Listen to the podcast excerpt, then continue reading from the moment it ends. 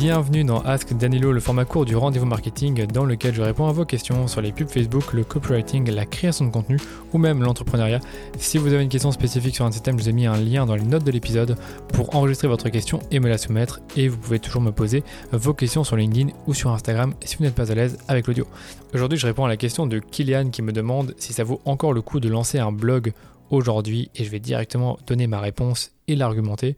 Pour moi, la réponse c'est non. Ça vaut plus le coup de lancer un blog aujourd'hui parce qu'il y a moyen d'avoir de la visibilité beaucoup plus euh, rapidement. je vais vous donner quelques-uns des arguments euh, bah, qui font que je, vous dis que c'est plus une bonne idée de lancer un blog aujourd'hui. Mais malgré tout, si jamais vous avez toujours envie de, tester le blogging ou d'agrémenter de, de, d'agrémenter votre blog qui existe déjà, je vous donnerai quelques arguments en faveur du blogging juste ensuite.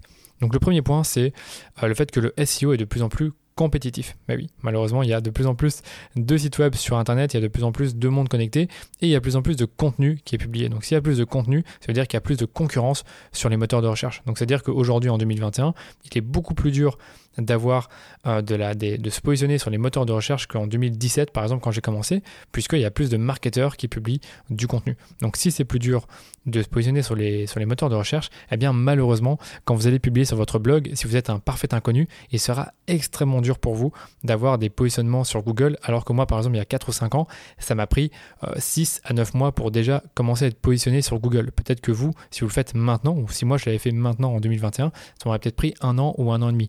Donc du coup, le fait que le SEO est de plus en plus compétitif fait que c'est moins intéressant de bloguer aujourd'hui. Après, je vous dirais aussi que tout dépend de la niche, donc c'est mon deuxième argument.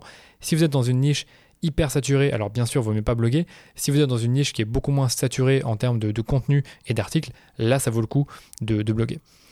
Troisième point, et pour moi c'est le plus important, c'est qu'aujourd'hui, en plus du blogging, il y a bien d'autres moyens d'avoir de la visibilité. Si vous avez connu l'âge d'or d'Internet, vous savez que au départ, ben, le, seul moyen de publier sur euh, du contenu, c'était d'avoir un blog. Puis après, les podcasts sont arrivés, les vidéos YouTube, on a commencé à en faire de plus en plus, les médias sociaux également, et donc du coup, il y a de plus en plus de canaux marketing, de, de plateformes sociales qui permettent de créer du contenu facilement avec moins d'efforts et d'avoir pour autant ben, beaucoup plus de visibilité. Parce que ces plateformes-là, elles fonctionnent toujours selon des algorithmes qui vont favoriser les contenus qui plaisent aux utilisateurs. Et aujourd'hui, ben, on a des algorithmes comme LinkedIn ou encore sur TikTok où on peut facilement avoir de la visibilité même si on a très peu de followers. Donc sur TikTok, on sait très bien, on peut faire une vidéo virale avec 300 followers. Sur LinkedIn, c'est exactement pareil. J'ai déjà eu le cas avec 2-3 000 followers où j'ai eu des posts qui ont été vus 300 000 fois alors qu'aujourd'hui j'en ai 18 000 et j'ai des posts qui vont peut-être faire 10 à 20 000 vues. Donc tout dépend encore une fois du post, mais je trouve que sur LinkedIn par exemple, on peut avoir facilement de la traction Merci sur ce média social parce que justement euh, les gens ils sont bah, très actifs. Euh, le, reach organique, donc la portée organique sur LinkedIn, elle est encore très forte parce qu'à mon avis sur LinkedIn ils veulent que bah, y ait de plus en plus de, professionnels qui se connectent sur la plateforme. Donc naturellement, on a la visibilité plus facilement sur LinkedIn. Et je n'ai même pas cité YouTube, où je trouve que l'algorithme favorise encore une fois les vidéos euh, en fonction des recommandations et du fait qu'elles peuvent plaire à des utilisateurs qui ont vu des vidéos similaires à la vôtre. Donc grâce à YouTube, vous pouvez avoir de la visibilité, même encore une fois, si vous n'avez pas de positionnement organique. Et il y a encore également Instagram et le podcast, où je trouve qu'il y a de la visibilité qui se fait beaucoup plus facilement. Prenons l'exemple du rendez-vous marketing.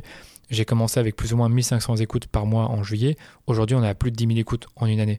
Donc ça va assez vite et pourtant, j'ai aucun positionnement organique euh, via le podcast. C'est uniquement du, du, euh, des classements dans les, dans les algorithmes de recherche et ma propre communication. Et enfin, j'allais dire, si vraiment vous voulez bloguer, vous pouvez toujours bloguer plus tard. Donc moi, je vous conseille plutôt de créer un maximum de visibilité et de construire un peu votre audience sur une plateforme comme YouTube, euh, via un podcast ou sur Instagram ou encore, comme je l'ai dit, sur LinkedIn, et après seulement commencer à bloguer. Mais je vous conseille pas vraiment de commencer par bloguer et ensuite être présent sur ces plateformes dont je vous ai citées. Et si vraiment vous voulez bloguer, ben sachez que si vous jouez sur le long terme, le blogging est intéressant. Parce que le blogging, ça prend du temps, mais au moins, vous pouvez en fait contrôler votre trafic. C'est ça qui est bien avec le blogging, c'est que quand quelqu'un est sur votre site, vous allez pouvoir lui mettre en avant ben, des call to action, des offres, vous allez pouvoir faire également du retargeting et surtout, eh bien, ces personnes-là, bah, vous pouvez tout à fait les inviter à votre newsletter pour qu'elles puissent recevoir vos prochains contenus ou même vous suivre sur les médias sociaux.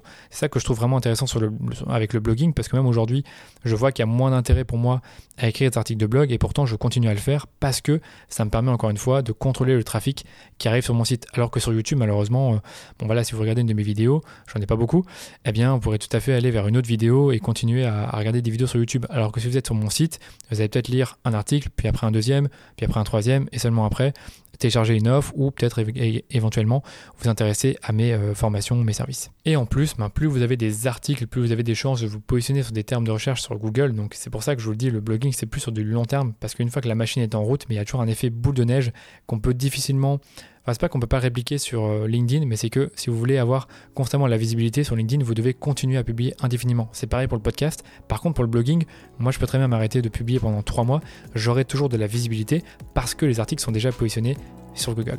Donc vous devez vraiment penser au long terme et penser au trafic SEO que vos articles de blog pourront générer dans quelques mois parce que ça prend toujours du temps avant qu'un article se positionne sur Google. Donc la conclusion de cet épisode, c'est que si vous cherchez la visibilité rapidement, je ne vous conseille pas de bloguer, mais plutôt d'être présent sur des plateformes qui ont le vent en poupe, comme LinkedIn, Instagram, on pourrait dire également TikTok et les podcasts.